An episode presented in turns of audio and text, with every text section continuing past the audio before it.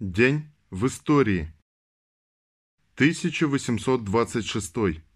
Их дело не пропало. Владимир Ильич Ленин.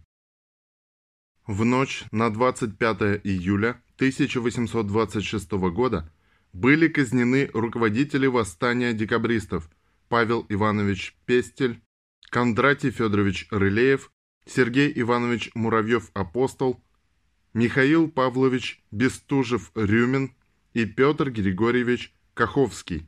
В три часа ночи на восточном земляном валу Кронверка, немецкое Кронверк, коронообразное укрепление, состоялась гражданская казнь декабристов, осужденных на различные сроки каторжных работ. Вслед за тем из крепости вывели пять человек, приговоренных к смертной казни. По делу декабристов Следствием были привлечены к ответственности более 500 человек. Следствие вел сам Николай I. 121 государственного преступника разделили на 11 разрядов по степени провинности. Вне разрядов были поставлены Пестель, Рылеев, Муравьев-Апостол, Бестужев, Рюмин и Каховский, приговоренные к смертной казни четвертованием государственных преступниках первого разряда, давшие личное согласие на цареубийство, оказалось 31. Их приговорили к смертной казни отсечением головы. Остальные были осуждены на различные сроки каторжных работ. Позже перворазрядникам смертную казнь заменили вечной каторгой. В последнем донесении генерал-губернатора Петербурга сообщалось, цитата, «Экзекуция кончилась с должной тишиной и порядком как со стороны бывших в строю войск, так и со стороны зрителей, которых было немного. По неопытности наших палачей и неумению устраивать виселицы при первом разе трое, а именно Рылеев, Каховский и Мураев-Апостол, сорвались, но вскоре опять были повешены и получили заслуженную смерть о чем высшему величеству верно подданнейше доношу». Конец цитаты. Из-за непредвиденной задержки казнь закончилась позднее предусмотренного по плану времени. Уже расцвело, появились прохожие. Похороны казненных декабристов пришлось отложить. Следующей ночью их тела тайно увезли. Где и когда похоронили казненных, неизвестно. Их останков не нашли до сих пор. В 1975 году в связи со 150-летием со дня восстания декабристов на валу Кранверка был сооружен гранитный обелиск. Во время земляных работ по сооружению памятника были найдены останки истлевшего столба и проржавевшие от времени кандалы. На лицевой стороне обелиска дата казни и барельеф с профилями декабристов. Цитата. Чувствуя Герцена, мы видим ясно три поколения, три класса, действовавшие в русской революции. Сначала дворяне и помещики, декабристы и Герцен. Узок круг этих революционеров. Страшно далеки они от народа. Но их дело не пропало. Декабристы разбудили Герцена. Герцен развернул революционную агитацию. Конец цитаты. Владимир Ильич Ленин.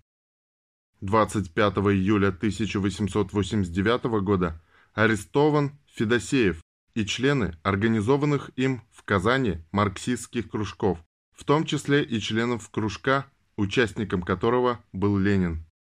В этот же день 1893 года родился Борис Владимирович Йогансон, художник, классик социалистического реализма, народный художник СССР, герой социалистического труда, лауреат двух сталинских премий первой степени, член ВКПБ с 1943 года.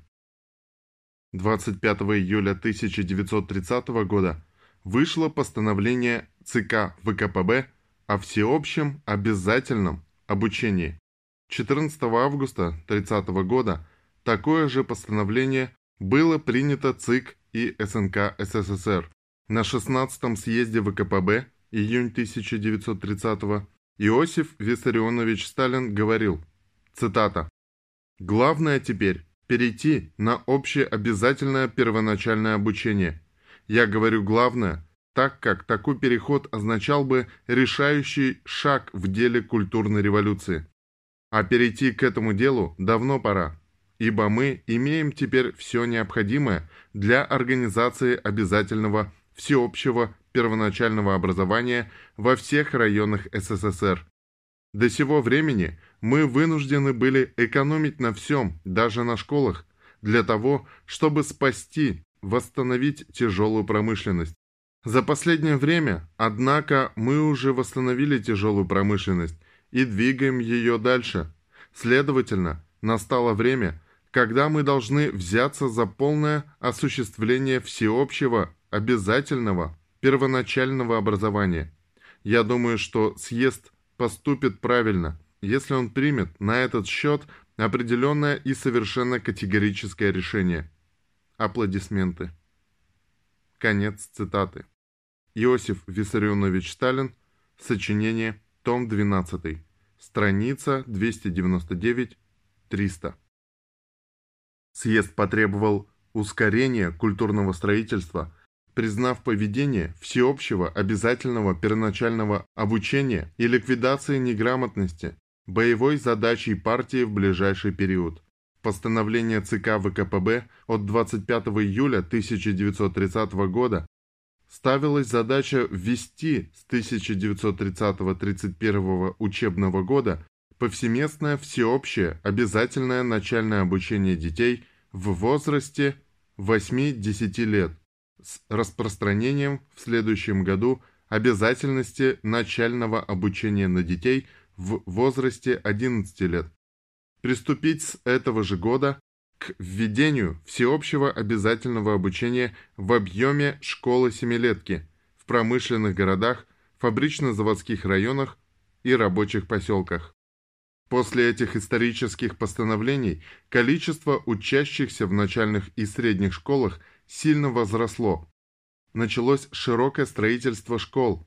Так, в 1928-29 годах учащихся в первых четырех классах начальных семилетних и средних школах насчитывалось 10 466 учащихся, а среди школ 5-10 классы 1602.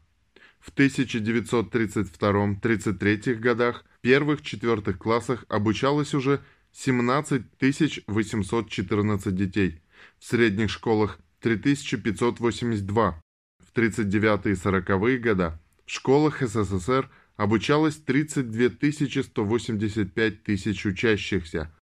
Только за 1930-31 учебный год количество начальных школ только в РСФСР возросло на 10 700.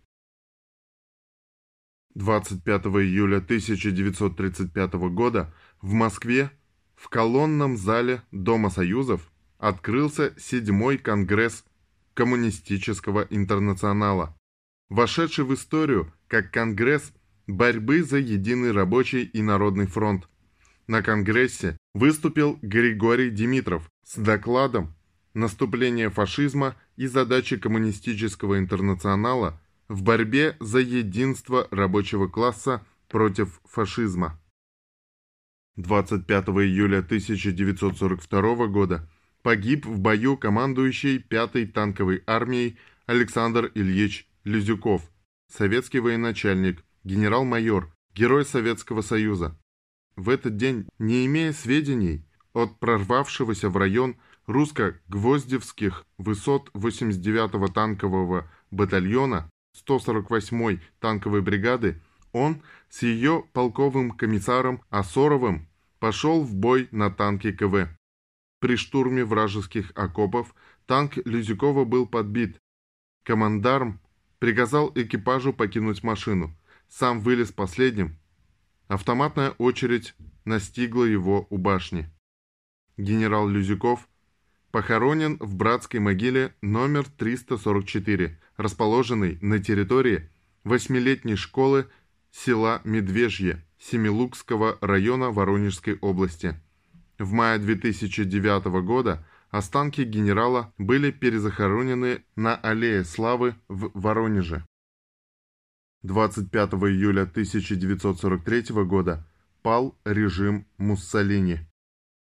В этот же день 1984 года российский космонавт Светлана Евгеньевна Савицкая стала первой в мире женщиной, вышедшей в открытый космос.